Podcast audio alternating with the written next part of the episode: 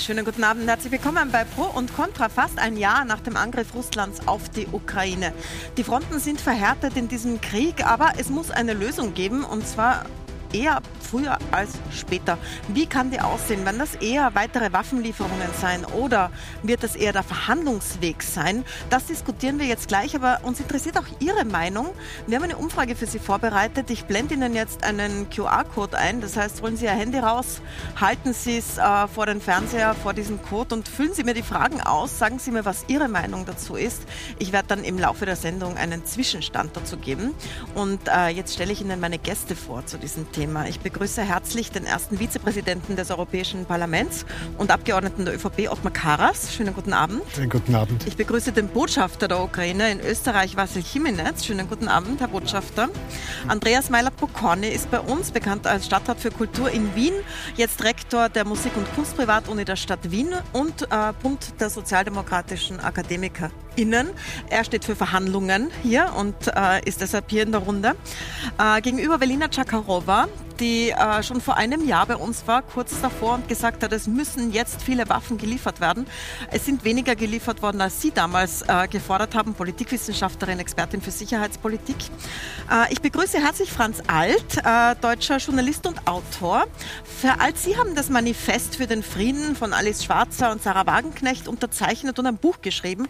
Das heißt, Frieden ist noch immer möglich. Man kennt sie auch, weil sie eine langjährige Freundschaft mit Michael Gorbatschow hatten. Ja. Da möchte ich Sie noch dazu fragen. Und ich begrüße Veit Dengler, der auch einen Brief gestartet hat, einen offenen Brief, jetzt die zweite äh, Auflage sozusagen schon. Viele prominente Österreicherinnen und Österreicher haben da unterschrieben, dass Österreich die Sicherheitsdoktrin überdenken sollte. Also weg von der Neutralität, so interpretiere ich es mal, ist ihre, äh, ihre Position. Aber schauen wir uns zuerst mal einen kurzen Beitrag an, um einen Überblick zu bekommen an diesem Tag der großen Reden, fast ein Jahr nach dem Krieg. Wie ist der Stand der Dinge?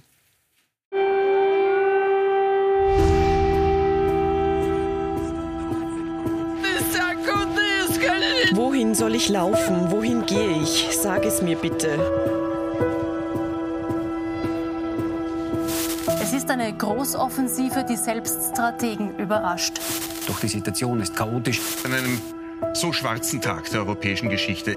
Die Bilder aus der Ukraine, die am 24. Februar 2022 rund um die Welt gehen, sind nur schwer zu fassen.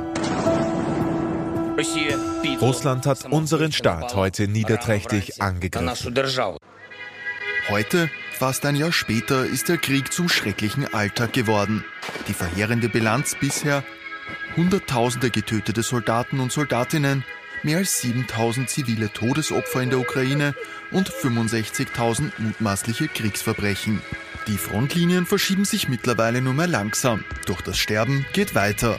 Bei seiner heutigen Rede zur Lage in der Nation kündigt Wladimir Putin an, den letzten großen Atomwaffenabrüstungsvertrag auszusetzen. Und er sucht die Schuld für den russischen Angriff beim Westen.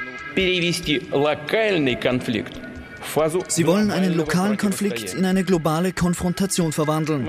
So verstehen wir das und werden entsprechend reagieren. Der ukrainische Verteidigungsminister antwortet darauf mit einem neuerlichen Ruf nach schnelleren Waffenlieferungen. Nach ersten Kampfpanzern für die Ukraine diskutieren einige EU-Länder zuletzt sogar über Kampfflugzeuge. Doch auch die Kritik an den Waffenlieferungen wird lauter. Wir sind beide der Meinung, dass endlich Schluss sein muss mit dem Sterben und der Zerstörung in der Ukraine. Mit ihrem Manifest für den Frieden haben die deutsche Publizistin Alice Schwarzer und die Linkspolitikerin Sarah Wagenknecht bereits fast 600.000 Unterschriften gesammelt.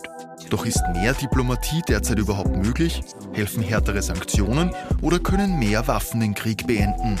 Die Ukraine ist überfallen worden und ich sehe es nicht ein, dass die Ukraine Gebiete abtreten soll. Die brauchen halt Waffenlieferungen. Wenn der Putin nicht will, muss der Zelensky alles tun, um mit Putin an am Tisch zu kommen und versuchen, im Frieden was auszumachen. Und der, der Krieg wird gestoppt. Ich hoffe, dass das nicht überschwappt nach Europa. Also zu uns halt. Deutschland, Österreich. Ich hoffe. Ich habe Angst. Eine Angst, die im letzten Jahr größer geworden ist, seit dieser Krise gestartet ist. Frau Chakarova, ist diese Angst berechtigt, die die, äh, die Dame geäußert hat, dass der Krieg überschwappt nach Europa? Naja, zuerst geht es nach wie vor eigentlich um äh, das äh, primäre Kriegesziel äh, Russlands und das ist die komplette Unterwerfung der Ukraine, die politische, die wirtschaftliche, die gesellschaftliche Unterwerfung äh, des Landes. Äh, wenn aber der ähm, Krieg, der, dieser Zermürbungskrieg äh, sich vorsetzen lässt und es sieht alles danach aus, dass der Krieg auch in diesem Jahr nicht zu Ende geht, könnte durchaus der Fall sein, dass auch ähm, Länder wie Moldawien und Georgien äh, darunter leiden. Also was meine ich damit? Da gibt es auch abtrünnige Republiken, die unter russischer Einflussnahme sind. Und das ist schon wesentlich näher an Wien. Natürlich, noch näher. natürlich. Und auch ja. Westbalkan, wo mhm. auch primäre Sicherheitsinteressen Österreichs betroffen sind. Also der Westbalkan war und bleibt natürlich höchste außen- und sicherheitspolitische Priorität äh, für die Bundesrepublik. Auch da könnten wir unter anderem auch eine politische Instabilität äh, erleben, die durch äh, Russland mehr oder weniger ähm, in Gang gesetzt wird. Also schon eine sehr gespannte Lage, die heute noch etwas gespannter wurde durch diese Rede von Putin. Herr Alt, ich möchte Ihnen noch einen Satz rausgreifen und Ihre Meinung dazu wissen, weil Putin hat ja heute ähm, das Abkommen zur Abrüstung, zur Kontrolle der strategischen Atomwaffen in seiner Rede aufgekündigt. Tauchen wir das noch mal kurz an. In diesem Zusammenhang bin ich gezwungen, heute bekannt zu geben, dass Russland seine Teilnahme am Vertrag über strategische Offensivwaffen aussetzt. Ich wiederhole, wir ziehen uns nicht aus dem Vertrag zurück, nein, wir setzen unsere Teilnahme aus. Hat sich damit die Gefahr eines Atomkrieges, das ist die größte Angst in Österreich, wahrscheinlich auch bei Ihnen in Deutschland, hat sich diese Gefahr dadurch gesteigert? Ich fürchte ja und ich fürchte auch zu Recht. Ähm, ich habe Michael Gorbatschow mal gefragt, wir haben ein gemeinsames Buch geschrieben über diese Themen.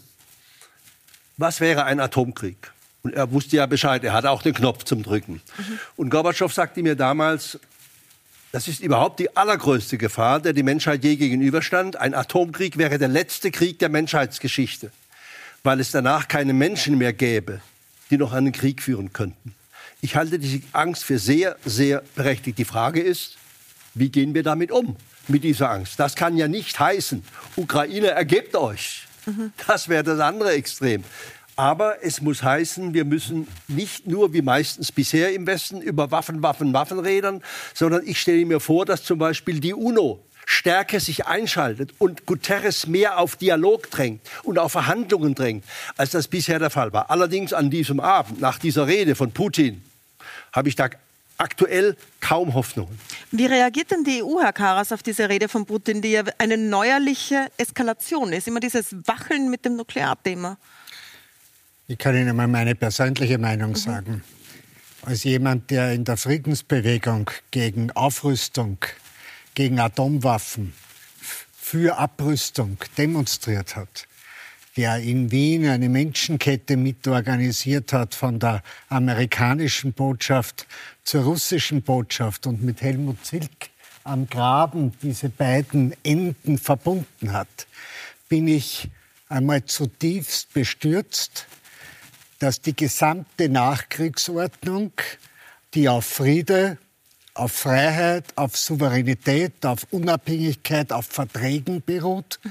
von einem Mann völlig ignoriert wurde und gebrochen wurde. Und das ist ja unser eigentliches Problem. Das eigentliche Problem ist, dass das ein aggressiver Angriffskrieg ist, alle Verträge bricht, neue Verträge aussetzt und auch in der Rede noch ankündigt, ich gehe weiter Schritt für Schritt vor. Ich setze den Vernichtungsfeldzug fort. Und der Vernichtungsfeldzug hat begonnen in Georgien, hat sich fortgesetzt 2014 auf der Krim und in der Ost- und der Südukraine, ist jetzt für uns alle erstmal spürbar und sichtbar eskaliert. Aber ich teile Ihre Sorge, dass bei der heutigen Ansage nach einem möglichen Erfolg dieser Vorgangsweise auch Moldawien, Georgien, Belarus und auch andere Gebiete an der Reihe sein könnten. Herr Karas, wir diskutieren jetzt gleich darüber, was Herr Halt aufgeworfen hat, nämlich Verhandeln oder Waffen, was ist der richtige Weg? Aber es war ja heute nicht nur Putin, auch Biden hat heute gesprochen, heute Nachmittag in Polen. Großes Publikum, Bevölkerung war da und ähm, Er war ja in Kiew, sehr überraschend. Wer wusste denn da im Vorfeld davon, Herr Botschafter? Wussten Sie das zum Beispiel? Ich persönlich habe geahnt, habe auch gehofft. Aber natürlich äh, wussten meine Kollegen, weil die diesen Besuch vorbereitet haben. Und, und zwar schon länger natürlich, weil sowas äh, geht nicht von heute auf morgen. Der Besuch war gut vorbereitet unter mhm. den Umständen, die, die, die, die da sind in, in der Ukraine, von Sicherheit und anderen Elementen. Und das war ein sehr, sehr wichtiger Besuch für uns, für die Ukraine. Übrigens, auch hier in Österreich habe ich äh, registriert, dass dieser Besuch als ein äh, historischer Besuch äh, bezeichnet wurde. Mhm. Und das war für uns ein sehr, sehr wichtig, wenn der, Präs der Präsident der USA gekommen ist. Wenn er gekommen ist, das war auch eindeutig, dass er sozusagen fest davon überzeugt ist, dass die Ukraine stark ist, stark genug, dass sein eigenes Land zu verteidigen. Und dann, mal, bitte? Hören wir uns einen kurzen Ausschnitt aus dieser Rede an. Das ist heute Nachmittag in äh, Polen gewesen. Da hat Biden Folgendes gesagt.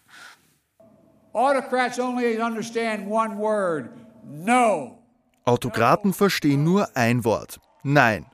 Nein. Nein. Nein, du nimmst mir nicht mein Land. Nein, du nimmst mir nicht meine Freiheit. Ein Diktator, der darauf aus ist, ein Imperium wieder aufzubauen, wird nie die Freiheitsliebe eines Volks auslöschen. Und die Ukraine wird niemals zum Sieg für Russland. Ukraine will never be a victory for Russia. Darf, ähm, ich, darf ich nur kurz ja, bitte. hinzufügen? Die Frage, die Sie gestellt haben, oder die Frage, die Sie stellt, Verhandlungen oder nicht, ich glaube, das, diese Frage äh, klingt etwas theoretischer. Ich würde alle einladen. Ich weiß es nicht, ob Sie schon mal in der Ukraine waren überhaupt, ob Sie jetzt ja, mal seit dem, seit dem Beginn des Krieges waren dann muss die Frage gestellt werden, dann müssen auch die Ukraine Antwort geben. Richtig. Was ist wichtig? Verhandlungen. Verhandlungen werden seit, insbesondere seit dem 24. Februar, aber wir wissen, dass dieser Krieg schon 2014 begonnen hat. Wie die Leute, was die Leute antworten werden, die diesen Krieg erlebt haben, die auch deren Familienmitglieder vergewaltigt, geschändigt und so weiter wurden, dann soll dann die Antwort kommen. Mhm. Ob verhandeln, mit wem verhandeln. Ich Heute, das mal heutige Herrn Rede von, ein, ein ja. Satz noch. Heutige Rede von Putin, die war nur, hat nur eines, was sie bedeuten hat.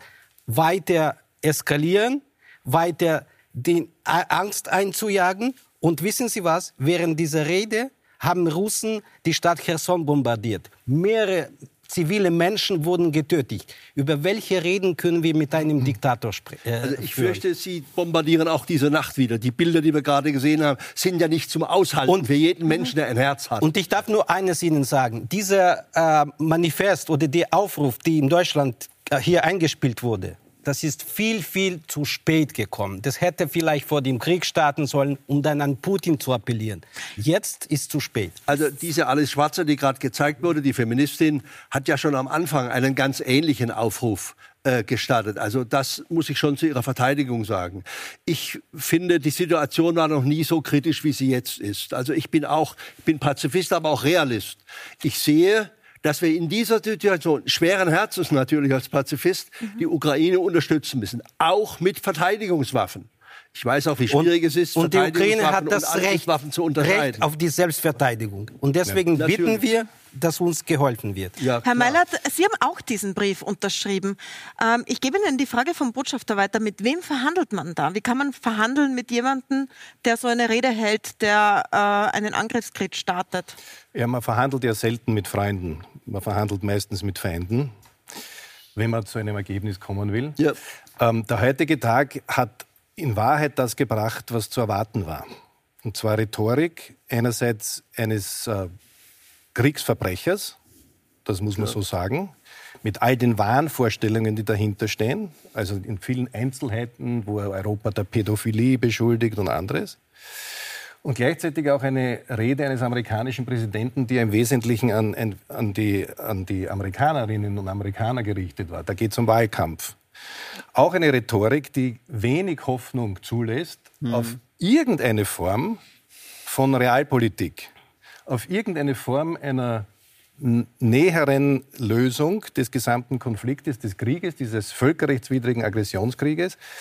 Äh, und ich meine, wir sollten unabhängig von diesen Reden, die in dieser Form jeweils erwartbar war, äh, wir müssen uns fragen, was ist tatsächlich das Ziel? Und zwar unabhängig davon, welches Leid in der Ukraine und im Übrigen auch ein Leid auch russischer Soldaten, die werden häufig vergessen. 250.000 Tote. Wir wollen nicht, dass sie Stadt, in die Ukraine wie die Stadt kommen. In Linz, wie die Stadt in, natürlich nicht, aber die wollen das vielleicht auch nicht. Warum? Die wollen das vielleicht die auch haben nicht. so eine Chance. Naja. Die haben diese Chance sollte, nicht genutzt. Aber der Punkt ist ein anderer. Worauf ich hinaus will, ist, dass man äh, langsam erkennen muss, was zu welchem Zweck, welche Ziel, welche Mittel richtig eingesetzt werden. Unter Realpolitik verstehe ich nicht so sehr das Einsetzen von Emotionen, wie immer sie verständlich auch sein mögen, sondern der Versuch, aus dieser Katastrophe herauszukommen und alle Mittel einzusetzen. Die militärischen, auch ich bin für Waffenlieferungen an die Ukraine. Man muss nur klar sagen, wofür und wie lange. Für die Verteidigung. Für die Verteidigung. Für die Verteidigung. Ja. Aber heißt die Verteidigung beispielsweise auch die Rückeroberung der Krim? Fragezeichen. Krim ist ein ich bin dafür, dass man die Sanktionen möglichst effektiv einsetzt, aber auch da muss man überprüfen, ob die tatsächlich das bewirken. Und die politischen Mittel bis hin zur Beeinflussung auch der russischen Öffentlichkeit. Weil wenn wir im Inneren Russlands keine Veränderung herbeiführen, werden wir uns ganz schwer tun, auch in Zukunft dort äh, grundsätzlich ein anderes System Herr Meinert, ich brauche mal jetzt eine Antwort vom Herrn Dengler drauf. Das ist also eine sozialdemokratische Position, wie wir sie oft hören in der SPÖ jetzt. Also äh, einerseits Putin, andererseits Biden und man muss schauen, wie man da dazwischen eine Position findet. Was sagen Sie da drauf? Naja, es gibt zwei Probleme bei einem Konzept der Verhandlung. Man darf die Verhandlung, ich meine, die Frage, die ich mir immer stelle, wenn ich diese offenen Briefe lese, also jetzt über das von, von Wagenknecht, mit wem verhandelt man und worüber? Russland hat ja gesagt, dass sie bereit sind zu verhandeln mit dem Westen. Das heißt vermutlich USA und EU. Was heißt das? Wollen wir jetzt ein neues Münchner Abkommen haben, wo die Nazis und Mussolini mit den Engländern und den Franzosen über die Zukunft der Tschechoslowakei geredet haben und verspielt haben. Man kann natürlich nur mit der Ukraine verhandeln und dazu sind die Russen nicht bereit, das wissen wir. Und das zweite Problem bei Verhandlungen ist, natürlich verhandelt man mit Gegnern, das ist schon richtig. Aber das Problem ist, wenn der Gegner eine Maximalforderung vertritt, und sind wir uns ehrlich, Russ Russland spricht der Ukraine die Existenzberechtigung ab. Und zwar nicht nur als unabhängiger Staat, nämlich auch kulturell, die Sprache. Bitte, worüber wollen Sie dann verhandeln? Es müsste ja ohnehin, es ist jetzt die Krim genannt worden, vielleicht schauen wir uns kurz die Karte an, das werden nicht alle im Kopf haben. Ähm, ich blende Ihnen kurz eine Grafik ein von der Ukraine. Es hat ja schon 2014 diesen Überfall auf die Krim gegeben. Das Schwarze, was Sie da sehen, ist das Schwarze Meer und das Kaspische Meer. Was dunkelrot ist, also so schraffiert, das ist schon seit 2014 unter russischer Kontrolle. Das ist die Krim und Teile im Osten. Und was Sie da so rot eingefärbt sehen, ist da, wo jetzt die russischen Truppen stehen. Ähm, Jetzt sagen alle, Herr Kiminitz, ich gebe das jetzt an Sie weiter nochmal, ähm, alle, die für Verhandlungen eintreten, haben immer den Unterton drinnen, ja, aber da muss die Ukraine eben auch was hergeben, weil äh, das sonst nicht funktionieren wird, weil man Putin sonst nicht so bekommen wird. Was ist denn die Antwort darauf? Dass man sagt, die Krim zum Beispiel, Sie haben jetzt die Krim angesprochen. Wenn, wenn ein Dieb in, ihre, in ihr Haus kommt, besetzt einmal ein äh, Zimmer, zwei Zimmer und der bedroht sie. Ich, wie lange werden sie mit ihm verhandeln? Und er wird sie nie hören, also Kompromisse solche. Ich verstehe nicht, warum wird immer diese, diese Frage gestellt, Krim oder Donbass? Krim, Donbass sind die Teile der Ukraine, die international anerkannt wurden. Die Ukraine wird niemals zugeben, dass wir mit unseren Gebieten verhandeln werden.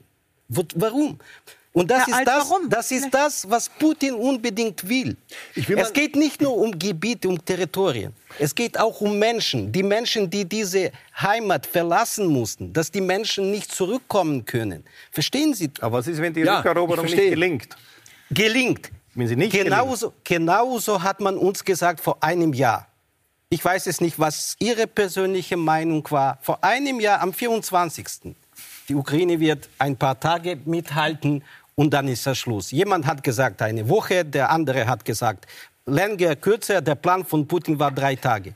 Wo war Russland? Wo waren die russischen Streitkräfte? Wo sind die heute? Und die sind viel, viel schwächer geworden. Und deswegen pocht Putin auf Verhandlungen. Warum? Weil er militärisch geschwächt, sehr, sehr geschwächt. Diese neu rekrutierten Menschen, die sind, ja, die, die haben noch Menschen, aber die Menschen sind nicht geschult. Die russische Streitkräfte, die sind nicht vorbereitet für Herr den Botschafter, weiteren ich würde gerne die Antwort von Herrn Alt darauf hören. Sie sitzen da Also, auf Nadeln. ich, äh, Sie haben mich gefragt, was ich am Anfang vor einem Jahr gedacht habe. Ich habe auch das nicht für möglich gehalten, was Putin macht. Genauso wie die meisten Menschen. Dann als, Halten als Sie bitte Pazifist das war es für, für möglich, dass die. Ukraine das alles äh, befreien kann? Ich habe damals auch gesagt, wir müssen der Ukraine helfen, alles andere, auch militärisch, alles andere wäre unterlassene Hilfeleistung. Ich denke an einen Januartag, da hat mir eine ukrainische Quelle gesagt, da hat Putin 80 Raketen oder 82 sogar auf Kiew gerichtet und andere Städte. Und wir haben auch mit Hilfe deutscher Abwehrraketen es geschafft, 70 abzuschießen. Das heißt, diese deutschen Abwehrwaffen haben ukrainisches Leben gerettet. Da stehe ich bis Sie ja heute dafür, voll aber- dahinter. Ja. Auch als Pazifist. Ich sage mal als Realpazifist. Auch die Friedensbewegung muss dazulernen. Wir leben nicht mehr in den 80ern, wo es um, Da habe ich nur eine- um die eine Antwort. des Atomkriegs Eine ganz ging. konkrete Aber Antwort. die Frage ist ja verhandeln. Solange wir immer wieder gebetsmühlenhaft sagen, mit Putin kann man nicht reden, dürfen wir uns natürlich nicht wundern, wenn wir mit Putin nicht klarkommen. Lieber Herr Botschafter, ich werde als deutscher Mensch nie vergessen, dass Wladimir Putin im Jahr 2001 vor dem Deutschen Bundestag eine Rede gehalten hat und er hat von rechts bis links Standing Ovations bekommen. Er hat Friedensangebote gemacht. Er hat gesagt, wir wollen, müssen zusammenarbeiten. Er hat auch überlegt, ob die, ob die Russen sogar in die NATO kommen könnten. Und da sind die Fehler gemacht worden vom Westen und von der NATO, unter denen ihr Volk heute am meisten leidet. Wissen Sie, Das was der Fehler Wege. NATO vom Westen war? Dass Putin alles, was er, alle Verstöße gegen das Völkerrecht, dass er bis heute straffrei bleibt. Das ist der fundamentale Fehler Ja, vom das Westen. ist sicher, das ist ja unbestritten. Ich Aber Herr hätte gerne Botschafter, einen Karas würde dazu, gerne, Herr Meilert. Ja. Äh, ich ich komme gleich nochmal zu Ihnen, aber ähm, was sagen Sie dazu, zu dem, was Herr Alt sagt? Ist die EU zu zögerlich Also beim jetzt- Verhandeln oder zu ich zögerlich beim jetzt- Waffenliefern? Ich bin jetzt etwas überrascht, dass es hier de facto zu einer Attacke auf den Botschafter des betroffenen Landes kommt, das angegriffen wurde und das sich verteidigt. das Schlimmste, das Schlimmste dass uns jetzt mal vorgeschlagen wird, dass wir unsere Darf Gebiete ich, abgeben. darf ich, nur zu, ich möchte jetzt nur sagen, zu Ihnen, Herr Alt, ich teile Ihren Vorschlag mit der UNO und bin daher sehr froh, dass der Außenbeauftragte der Europäischen Union Borrell letzte Woche im Europaparlament mitgeteilt hat, dass er diese Woche nach New York fährt, sich mit Guterres trifft und sie alles ausloten, damit es zu einer UNO-Initiative für Gespräche kommt. Oder der Papst könnte schon Alle- längst in Kiew sein. Aber ich sage, mit dem Dalai Lama zusammen. Sage nur, Oder mit Frau Merkel soll nicht zusammen. jeder von Mit jedem jetzt was verlangen. Ich sage, was geschieht. Ja. Dass genau dieser Weg jetzt auch von der Europäischen Union versucht wird. Aber bis zur Stunde hat jeder, der noch gesprochen hat, nie den Eindruck gehabt, dass die Verhandlungen jetzt einen Sinn haben. Trotzdem geben wir nicht auf, auch die Gesprächskanäle zu nutzen. Daher bin ich bei Ihnen als Zweiter bei äh, Meirat Bogorni. Ich glaube, dass in der jetzigen Phase, und Sie haben das ja so auch angeschnitten, es nicht ein Entweder-Oder sein kann. Sondern wir werden vor allem auch nach dieser Rede und nach der Realität, die wir vorfinden, auf der einen Seite weiter alles tun müssen, um die Verteidigung der Ukraine humanistisch, militärisch, zivil zu unterstützen. Wir werden auf der zweiten Seite Sanktionen, heute ist das zehnte Sanktionspaket, das Sie eingemahnt haben, beschlossen worden, machen müssen, das zielgerichtet erweitert und weiterhin Erfolg bringt. Und zum Dritten müssen wir beginnen, alle möglichen Gesprächskontakte zu nützen, denn wir alle wollen Frieden. Aber nicht, aber wir alle wollen, dass Russland nicht gewinnt. Herr Karas, ich möchte mal noch mal darauf zurückkommen. nicht siegt. Frau, Frau Tschakarova, f- fragen wir es mal andersrum. gehen wir mal von den Waffen aus. Sie haben von Beginn an gesagt, der Westen muss sehr entschlossen Waffen liefern. Jetzt werden ja Waffen geliefert, es werden jetzt auch Panzer geliefert. Ähm, nicht so schnell, wie es die Ukraine gerne hätte, auch nicht so schnell, wie Sie es damals gesagt haben. Ist es entschlossen genug, um das zu stoppen?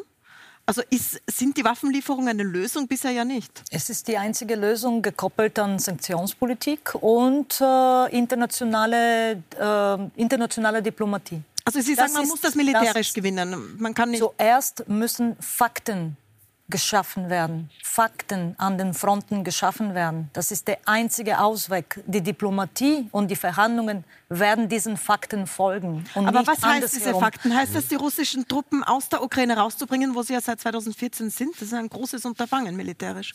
Gleichzeitig darf ich aber auch daran erinnern, dass nicht offene Briefe und keine Manifeste für Verhandlungen eigentlich äh, zu einem Durchbruch geführt haben in diesen zwölf Monaten. Aber es waren die dürfen. erfolgreichen. Man muss doch fragen Lassen Sie dürfen. mich bitte kurz ausreden. Ja. Es waren die militärischen Gegenoffensiven der Ukraine, die dazu geführt haben, dass es immer wieder, und zwar in jeder kritischen Phase dieses Krieges, und auch in dieser Eskalationsphase wird es genauso ablaufen, dass es immer wieder zu einem Durchbruch kam und dass es immer wieder eigentlich ein größeres Zeitfenster für die künftigen Verhandlungen öffnen konnte und nicht andersherum. Man muss doch fragen können. Die Kriegssituationen sind jetzt sehr unterschiedlich. Und wir haben jetzt, und das sage nicht ich, ich bin kein Militärexperte, aber da gibt es die Rand Corporation, es gibt den amerikanischen Generalstabschef, die alle übereinstimmend meinen, dieser Krieg ist momentan und auf absehbare Zeit in einem, in einer, sozusagen einem Standstill. Und daher unabhängig davon, dass wir alle die Ukraine unterstützen und bewundern die Fähigkeit, sich zu verteidigen, muss es auch möglich sein, darüber nachzudenken, was ist allenfalls ein Plan B? Was passiert, wenn all das nicht eintritt? Weil die Menge an Waffen, der Nachschub, all das, was jetzt notwendig ist, um die Ukraine noch einmal in eine Offensive bringen zu können, ist weit, weit mehr, als bis jetzt zugesagt wurde, weit mehr als offensichtlich auch eine auf Nicht-Kriegswirtschaft ausgerichtete europäische Wirtschaft überhaupt äh, machen kann. Es, es, gibt keine Munition Die mehr. Antwort ist es gibt äh, keinen Nachschub schlicht. mehr. Lassen Sie mich jetzt ausreden, ja. bitte. Und daher ist es, glaube ich, legitim, auch darüber nachdenken zu können, was, was können wir tun, wenn das, wenn das einfach so bleibt. Und schauen wir uns jetzt das nächste Jahr zu, wie weitere 250.000 Menschen, nämlich so viel wie Linz Einwohner hat, sterben ohne dass sich irgendetwas bewegt. Es wäre nicht der erste Krieg, der so endet. Stellungskrieg. Herr Dengler und Herr Botschafter wollten beide darauf antworten. Also Sie, haben, Sie haben recht, glaube ich. Das Problem bei den Waffenlieferungen ist, es ist zu viel für die Ukraine zum Sterben und es ist zu wenig für die Ukraine zum Gewinnen. Das ist ein Problem. Aber jetzt spielen wir mal das Wagenknecht-Szenario durch. Wir zwingen die Ukraine an den Verhandlungstisch, indem wir die Waffenlieferungen reduzieren, das Geld reduzieren. Und es kommt, zu einem, es kommt zu einem Frieden oder zu einem Waffenstillstand zumindest, wo die Russen die Krim und Donbass behalten. Das ist ein Tabubruch. Der Tabubruch im Atomzeitalter. Weil was bisher das Atomzeitalter und die gegenseitige Abschreckung bewirkt hat, ist, dass wir nicht mehr mit Gewalt Grenzen verändert haben. Und das stimmt seit 75 Jahren.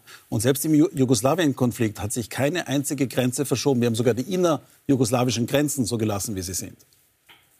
Wenn wir jetzt zulassen, dass die Russen einen Gebietsgewinn kriegen aus diesem Krieg, wenn wir einen pragmatischen, realistischen Verhandlungsausweg suchen, dann wird jedes Land auf der Welt genau zuschauen und zwei Lektionen lernen.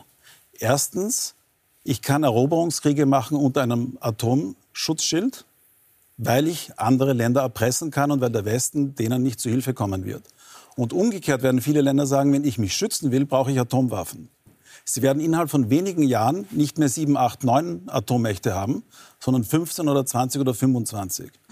Und dann werden wir eine ganz andere Qualität der Probleme haben, weil dann steigt die Wahrscheinlichkeit eines Atomkrieges exponentiell. Diese Gefahr sehe ich auch. Ich weiß aber auch, dass es historisch Beispiele gibt, wo solche schwierige Situationen gelöst werden konnten. Ich sage als deutscher Mensch mal das Saarland. Das Saarland war immer umstritten zwischen Deutschland und Frankreich. Und wir haben Millionen Tote produziert, gegenseitig. Über, über drei Kriege, 1870, 71, Erster Weltkrieg, Zweiter Weltkrieg.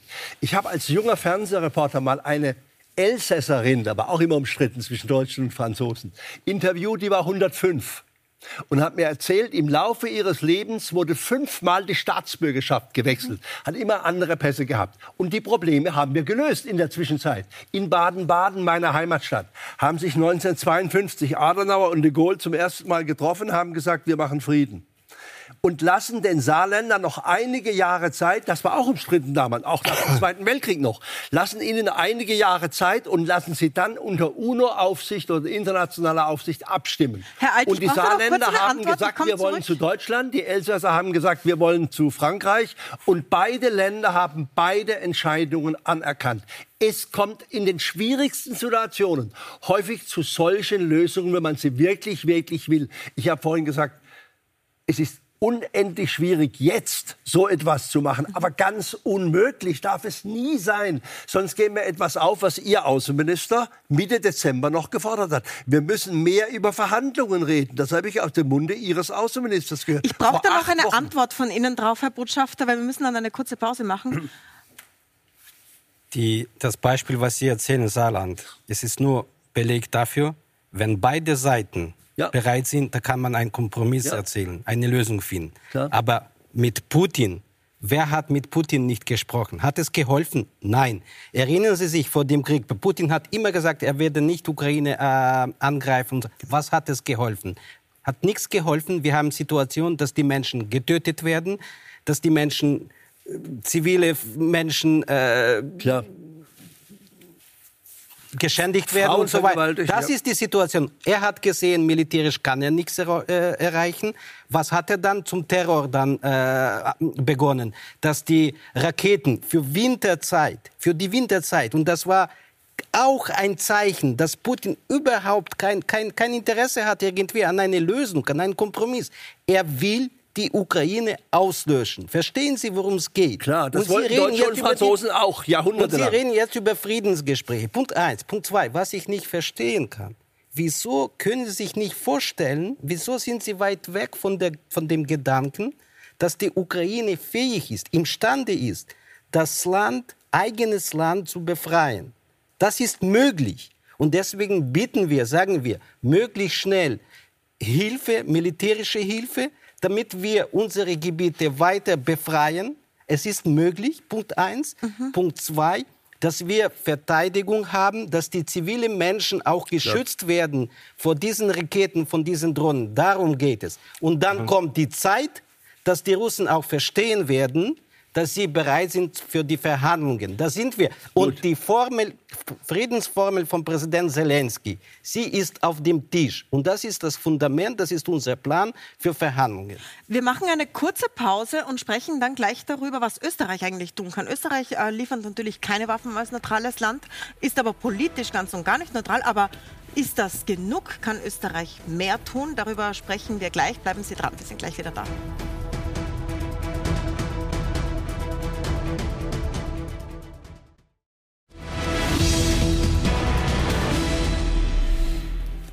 Willkommen zurück bei Pro und Contra. Wir sprechen darüber, wie kann man den Krieg in der Ukraine, wo Russland vor fast einem Jahr angegriffen hat, beenden. Mehr Verhandlungen, mehr Waffenlieferungen, das ist unser Thema. Und wir haben auch Sie gefragt.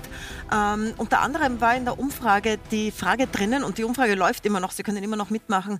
Die Frage war, äh, tut Europa genug, um die Ukraine zu unterstützen? Und Ihre Meinung, also Sie als Zuseher haben jetzt so bisher abgestimmt. 44 Prozent sagen, Europa sollte mehr machen. 28 Prozent sagen genug und 28 sagen zu wenig. Also ein recht deutliches Ergebnis bei Ihnen zu Hause, die hier zusehen, dass Europa mehr machen sollte.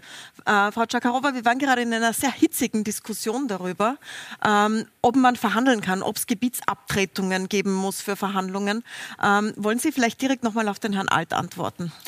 Ja, nochmal möchte ich klarstellen, auch dieser Krieg wird äh, mit äh, Verhandlungsrunden äh, zu Ende gehen. Aber die Verhandlungen werden eigentlich den militärischen Erfolgen der Ukraine folgen.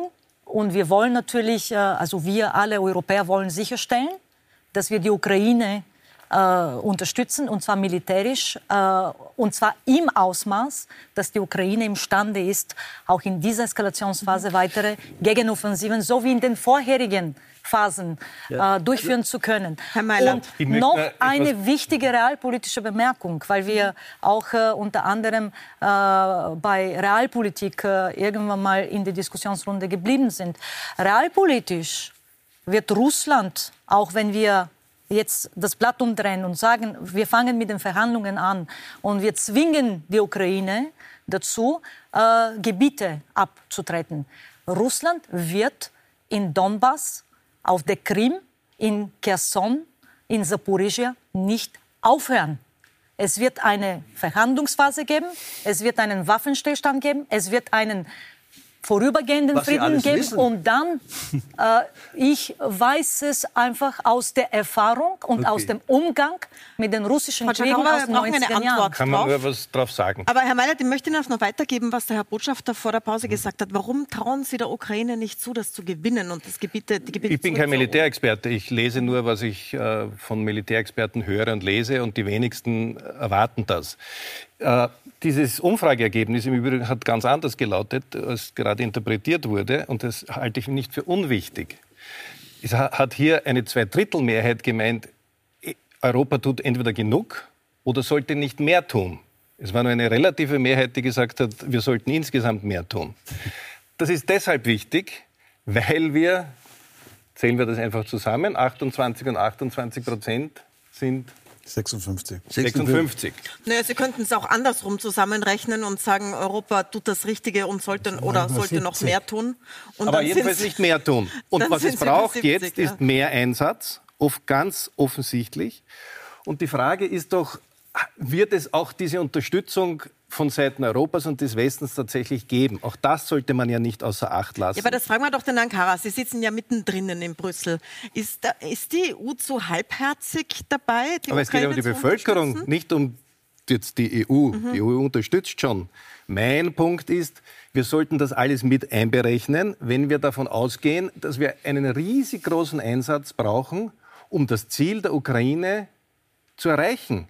Und das Abwägen des Risikos, das ja dann noch einhergeht mit einer allfälligen zusätzlichen Eskalation des Krieges, das muss man zumindest andenken können und auch sich entscheiden können. Diese, es gibt ja keinen, kein, kein Ziel, kein Plan, keine, keine Strategie des Westens, der definiert, mhm. wir wollen die Ukraine vollständig befreien, äh, irgendwann soll es Verhandlungen geben. Das gibt es alles nicht. Aber die Ukraine wird sich selbst äh, befreien. Also das, da, naja, darum geht Waffen es. und Geld aber des Westens. Genau. Aber jetzt, naja. wenn Sie jetzt mal jüngst war die sich, äh, Münchner Sicherheitskonferenz.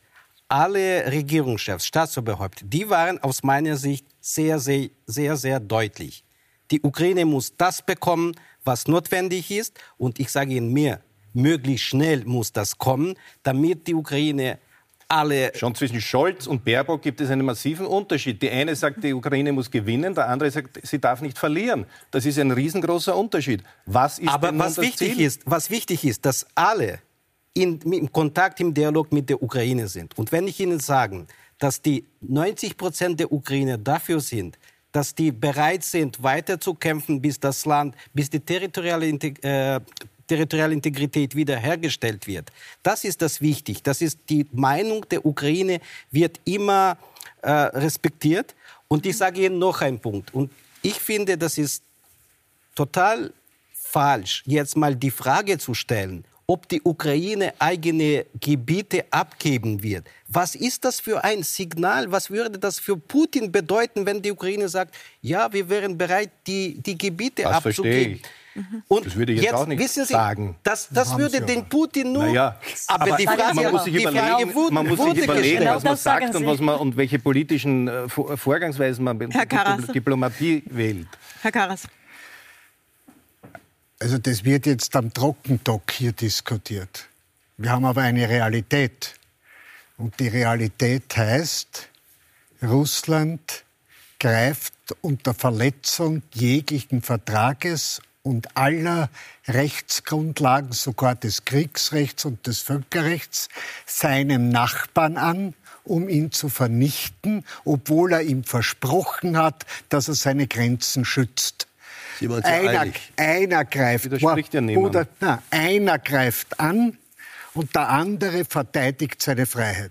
Ich will jetzt nicht vergleichen Österreich, aber Österreich hatte 45 Friede und wir haben trotzdem alles daran gesetzt, dass wir befreit werden und dass die Besatzungsmächte wegkommen. Und die Ukraine versucht, die Besatzung zurückzudrängen. Und im Moment haben wir eine Pattstellung. Das ist der entscheidende Punkt. Für Verhandlungen brauchen wir zwei. Die heutige Rede von Putin war, wir gehen weiter. Es ist nicht genug. Und daher ist die Linie der Europäischen Union, da können wir jetzt unterschiedlicher Meinung sein, aber ist völlig klar, wir wollen die Ukraine als Westen bei der Verteidigung unserer Werte und der Demokratie so lange verteidigen, bis die Souveränität der, der Ukraine wiederhergestellt ist. Und wir wollen nicht, dass der Aggressor gewinnt. Aber das ist der klare Linie. Beispiel. Das ist doch ein gutes Nein, Beispiel. ich was wollte ist eh grad zu? Österreich Was ist kommen. passiert? Was war der Preis dafür, dass die, dass die Alliierten abgezogen sind? Aber sie sind in einer, wie waren zwischen 45 und 55. Das war die In einer Neutralität. völlig Das anderen, war die in einer Neutralität. völlig Aber die Ukraine Aber die Ukraine ist noch nicht da. völlig Die Ukraine anderen- ist noch nicht da. eine Aber die völlig andere Die Situation. meisten in dieser Runde sind ja aus Österreich. Als Deutscher interessiert mich, habt ihr als neutrales Land schon wirklich einen Vorstoß gemacht? Um die Verhandlungen zu initiieren, die ja wichtig Ja, sind, vor Dingen, Nehammer um das in Leid Moskau. zu beenden. Da sind wir uns ja einig, brauchen wir nicht drüber streiten. Ich gebe das mal an den Herrn Dengler, weil Sie haben Okay. ja einen, äh, Sie wollen ja, dass mehr Euer passiert in Kanzler, der euer Präsident, der ein hohes Ansehen hat, euer Herr Bellen, ne?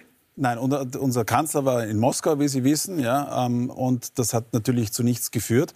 Ich glaube, man macht sich auch immer Illusionen. Man muss bei jeder Verhandlung sich hineinversetzen in den anderen und verstehen, was sind Sehr die gut. Ziele der anderen Person. Wir brauchen mehr Putin-Versteher.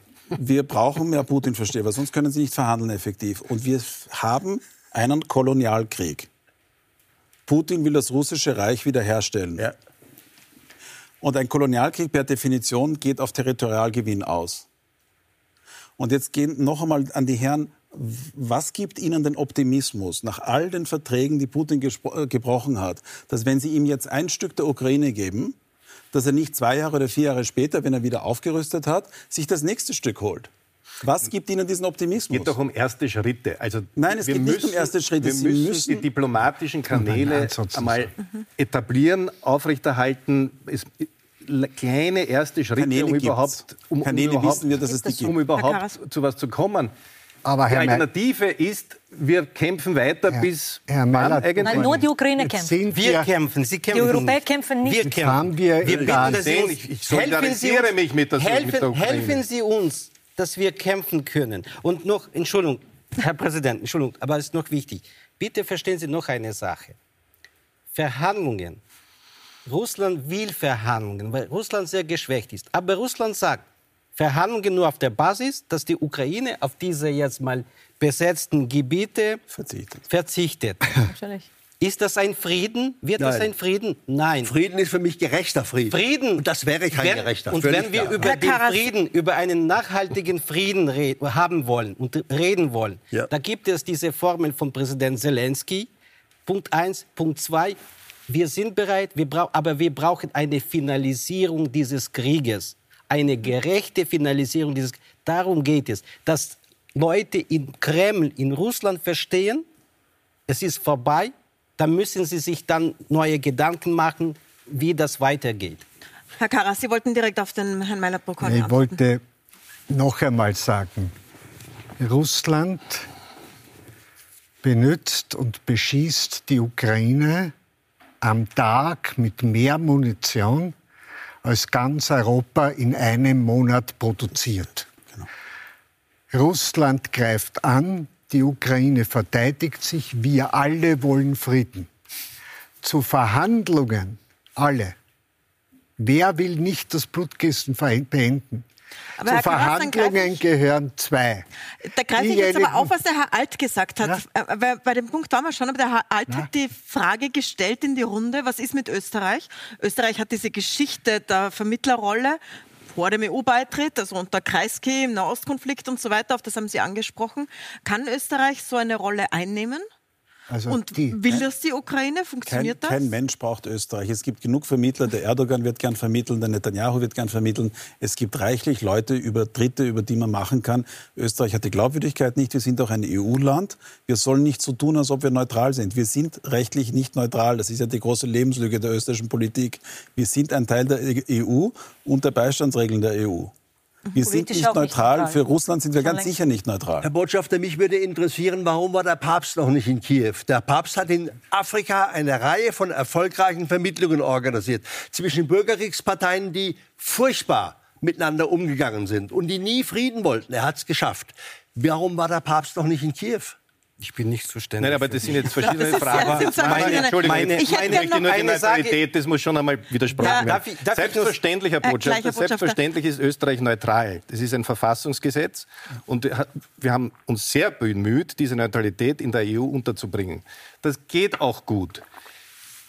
Wenn dauernd gesprochen wird davon, wir sollten einmal über die Neutralität nachdenken, dann bitte ich doch auch klar zu sagen, das heißt, eigentlich wollen Sie der NATO beitreten.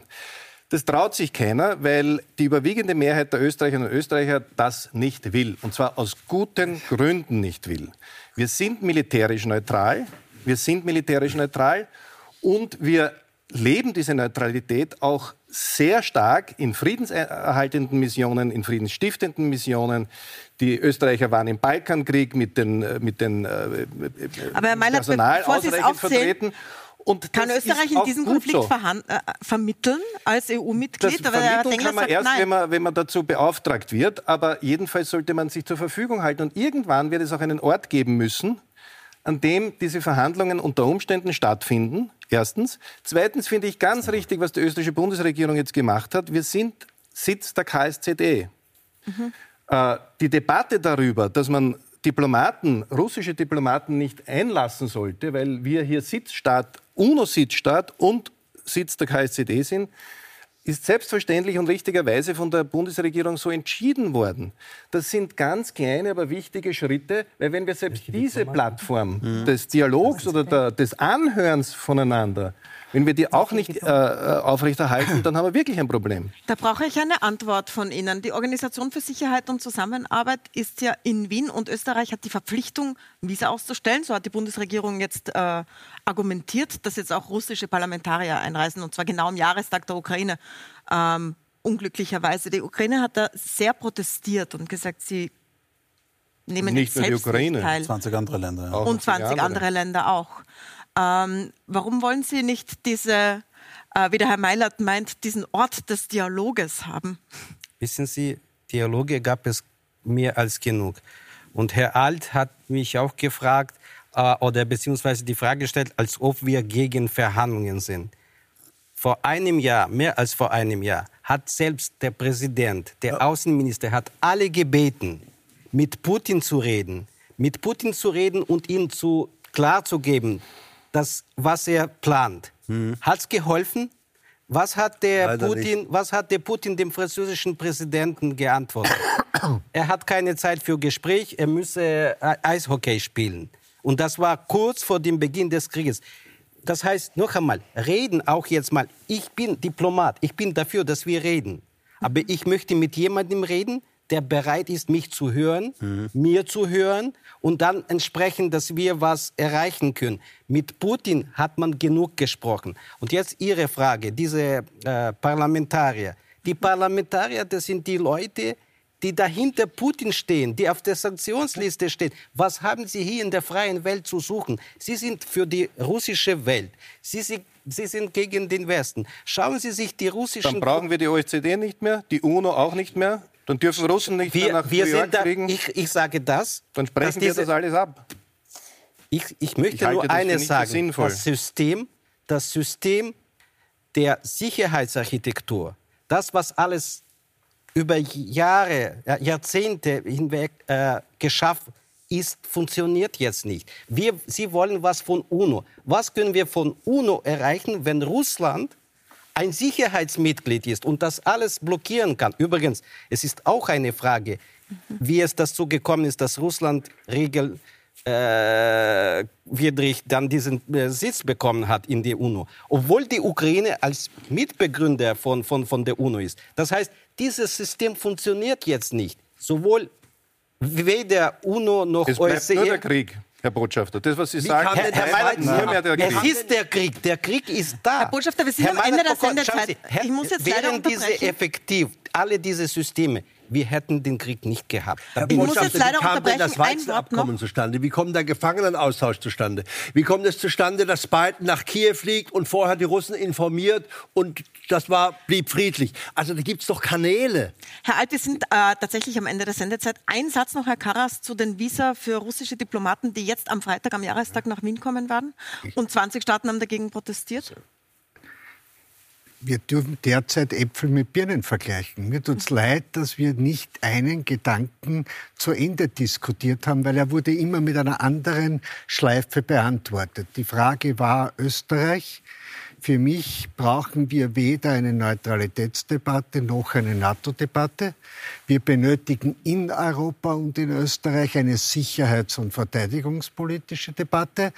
Diese findet in Europa statt und ich, der Fall Ukraine ist kein Neutralitätsfall sondern ist ein Solidaritätsfall auf dem Boden der Beschlüsse der Europäischen Union, die Österreich sowohl bei der Unterstützung als auch bei den Sanktionen zu 100 Prozent mitgeht. Aber wir müssen sehen, dass dieser Krieg de facto eine Zeitenwende war, die geopolitische Lage völlig verändert hat und wir daher nicht mehr so naiv sein dürfen, dass es keinen Krieg geben kann in Europa. Die Bedrohungsfelder werden mehr und daher wünsche ich mir, dass wir endlich zu einer sachlichen Sicherheits- und Verteidigungsdebatte in Österreich und Europa kommen. Mit dem strategischen Kompass und der Schaffung der Verteidigungsunion haben wir den ersten Schritt gesetzt und Österreich zugestimmt. Übrigens auch noch, wir müssen aufpassen, dass wir den Leuten nicht laufend Sand in die Augen streuen. Die sind Fakt, nicht dumm. Fakt. Die Leute sind ja nicht dumm. Ja, eben. Ich sehe schon, dass die Diskussion gerade noch getan. weitergehen. Österreich hat in der Verfassung 1998, müssen, äh, 1998 festgehalten, dass die, der Aufbau einer gemeinsamen Außensicherheits- und Verteidigungspolitik mit unserer Verfassung vereinbar ist, dass wir in Europa solidarisch sind und dass es keine Neutralität zwischen Krieg und Frieden, zwischen Freiheit und Diktatur gibt. Herr Karas, ich muss mich leider an die Regeln des Fernsehens halten, die gesetzlichen nämlich, und muss die Sendung beenden, bevor wir da in eine Werberechtsverletzung rutschen. Ich danke Ihnen sehr für die Diskussion und wir werden die weiterführen. Das verspreche ich Ihnen, so wie Sie hier sitzen, dass wir die Diskussion auf österreichischer Seite weiterführen. Äh, Ihnen danke ich fürs Zusehen. Die ganze Sendung gibt es wie immer auf Puls24.at und auf Seppen. Vielen Dank, dass Sie dabei waren.